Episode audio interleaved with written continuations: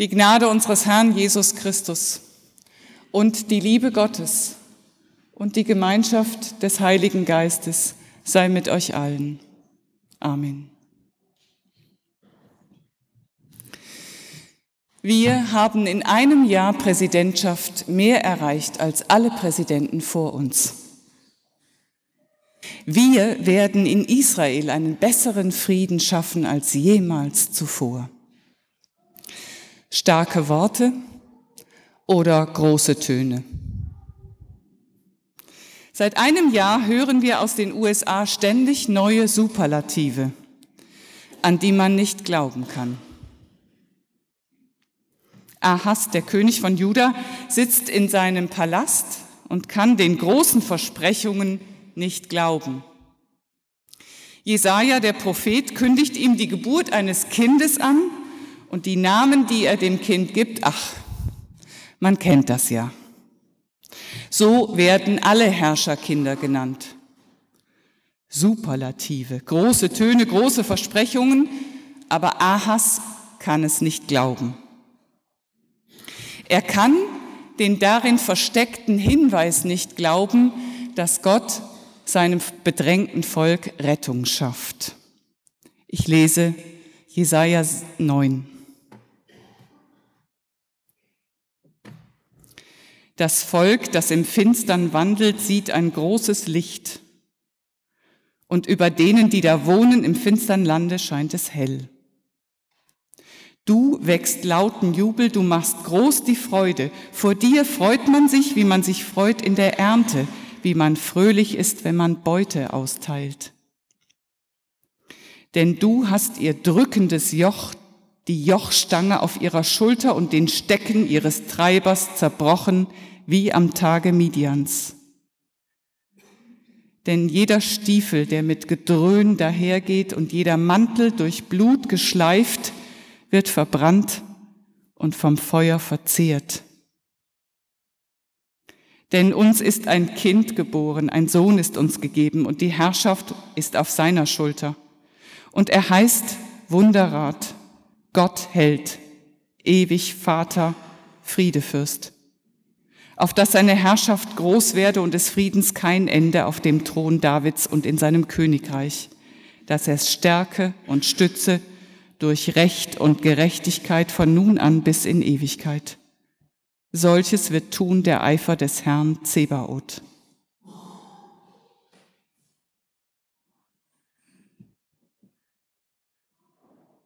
Wunderrat, ewig Vater, Friedefürst, das sind große Namen, große Töne, große Versprechungen.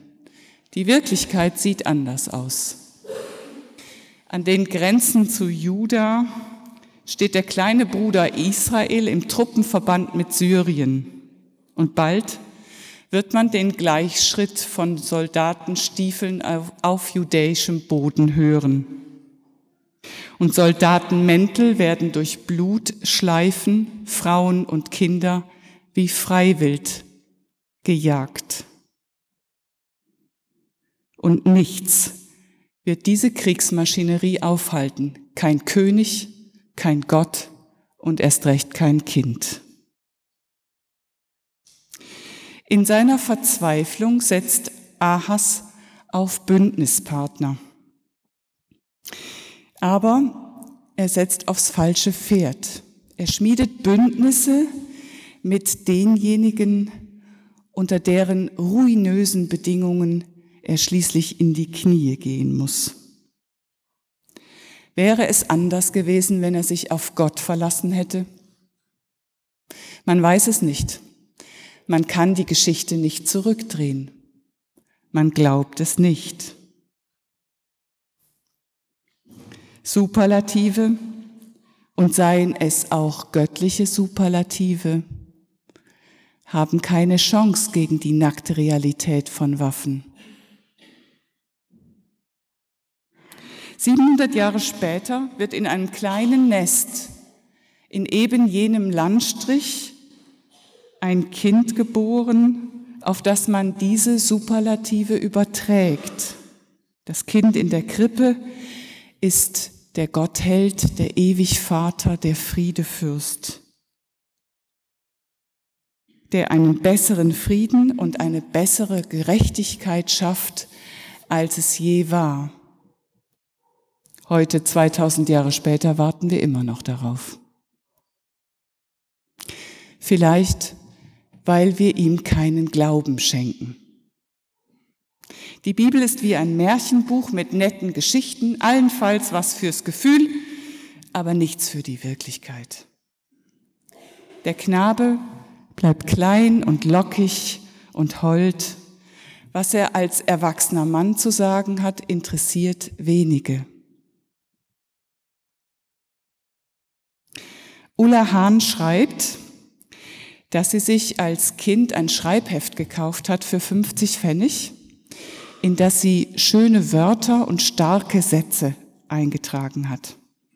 Wörter wie Glasbläser, Bunsenbrenner, Hilf dir selbst, so hilft dir Gott. Es gab aber auch kräftige Sätze aus Kalle Blomqvist oder Bomba der Dschungelboy, die sie auf Packpapier schrieb und ganz klein rollte und sie in den Strumpf unter ihren Schuh steckte damit sie überall, wo sie hinging, bei ihr wären. Zum Beispiel, wenn Sigrid Geschermann sie wieder mal vom Wasserhahn wegschubste oder Helga ihr das Pausenbrot aus der Hand reißen wollte, dann verlagerte sie ihr Gewicht auf diesen Fuß mit dem Zettel auf Packpapier drin. Merken wir was? Es gibt Worte, auf denen kann man stehen. Die geben einem Halt und Gewicht. Wenn man denen glaubt, dann geben sie einem Glauben zurück, Glauben an einen selbst. Später schreibt sie, wurde alles anders, als ich mein erstes Gebet und Gesangbuch bekam. Es waren nicht die Geschichten, die Hexer, Holmes und Märchen den Rang abliefen. Erkannte Jesus, dass die Tochter des trauernden Vaters nur schlief, lag der Fall wie bei Schneewittchen, scheintot. Jesus verwandelte Wasser in Wein und machte mit fünf Broten 5000 Menschen satt. Tischlein deck dich, sagte der Schneider. Die Geschichten waren es nicht. Es waren die Sätze, ich bin das Brot des Lebens, sagte Jesus. Ich bin der Weinstock. Wo immer ich das Buch aufschlug, schreibt Ulla Hahn, seine Worte waren schön und geheimnisvoll und kraftvoll. Lasset uns ablegen die Werke der Finsternis und anziehen die Waffen des Lichts. Das klingt so blumig, wie es klar und eindeutig klingt.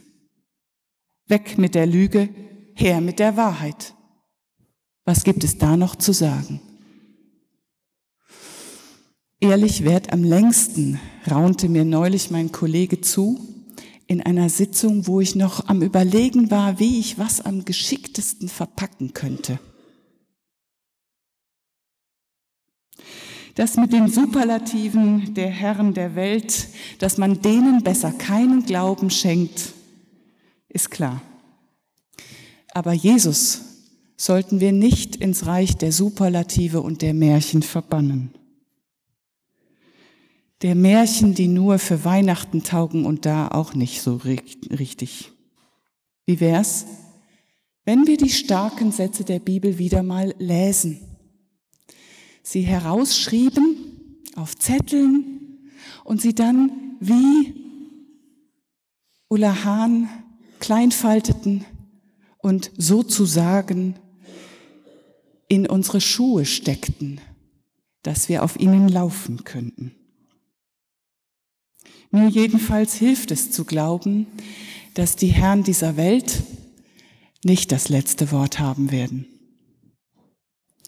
sondern einer, der ganz klein anfing und starke Worte sagte. Liebe deinen Nächsten wie dich selbst. Wer unter euch ohne Sünde ist, der werfe den ersten Stein. Wenn dich einer auf die rechte Wange schlägt, dem halte auch die andere hin. Wie wär's, wenn wir es ausprobierten, den starken Worten Glauben zu schenken und erführen, wie sie uns tragen? Sie waren über 50 Jahre verheiratet, als der Mann schwer erkrankte.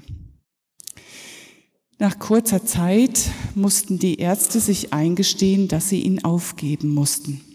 Sie versuchten es in einigermaßen erträglichen Worten der Frau gegenüber zu verpacken. Die Frau schenkte den Worten der Ärzte keinen Glauben. Ich habe, so sagte sie mir später, überall in der ganzen Wohnung Bibelverse verteilt. Neben dem Telefon lag einer, auf der Küchenablage lag einer, auf dem Wohnzimmer lag einer, auf meinem Nachttisch lagen verschiedene, so dass ich sie immer vor Augen hatte und immer wieder lesen konnte. Viele, viele Wochen später wurde der Mann aus dem Krankenhaus entlassen. Die beiden sind heute noch zusammen. Merken wir was? Es gibt Sätze, das sind starke Sätze und nicht nur schöne Worte.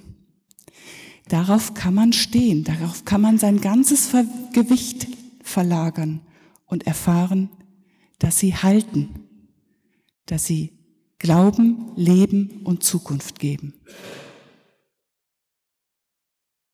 Und der Friede Gottes, der höher ist als alle unsere menschliche Vernunft, der bewahre unsere Herzen und Sinne in Christus Jesus. Amen.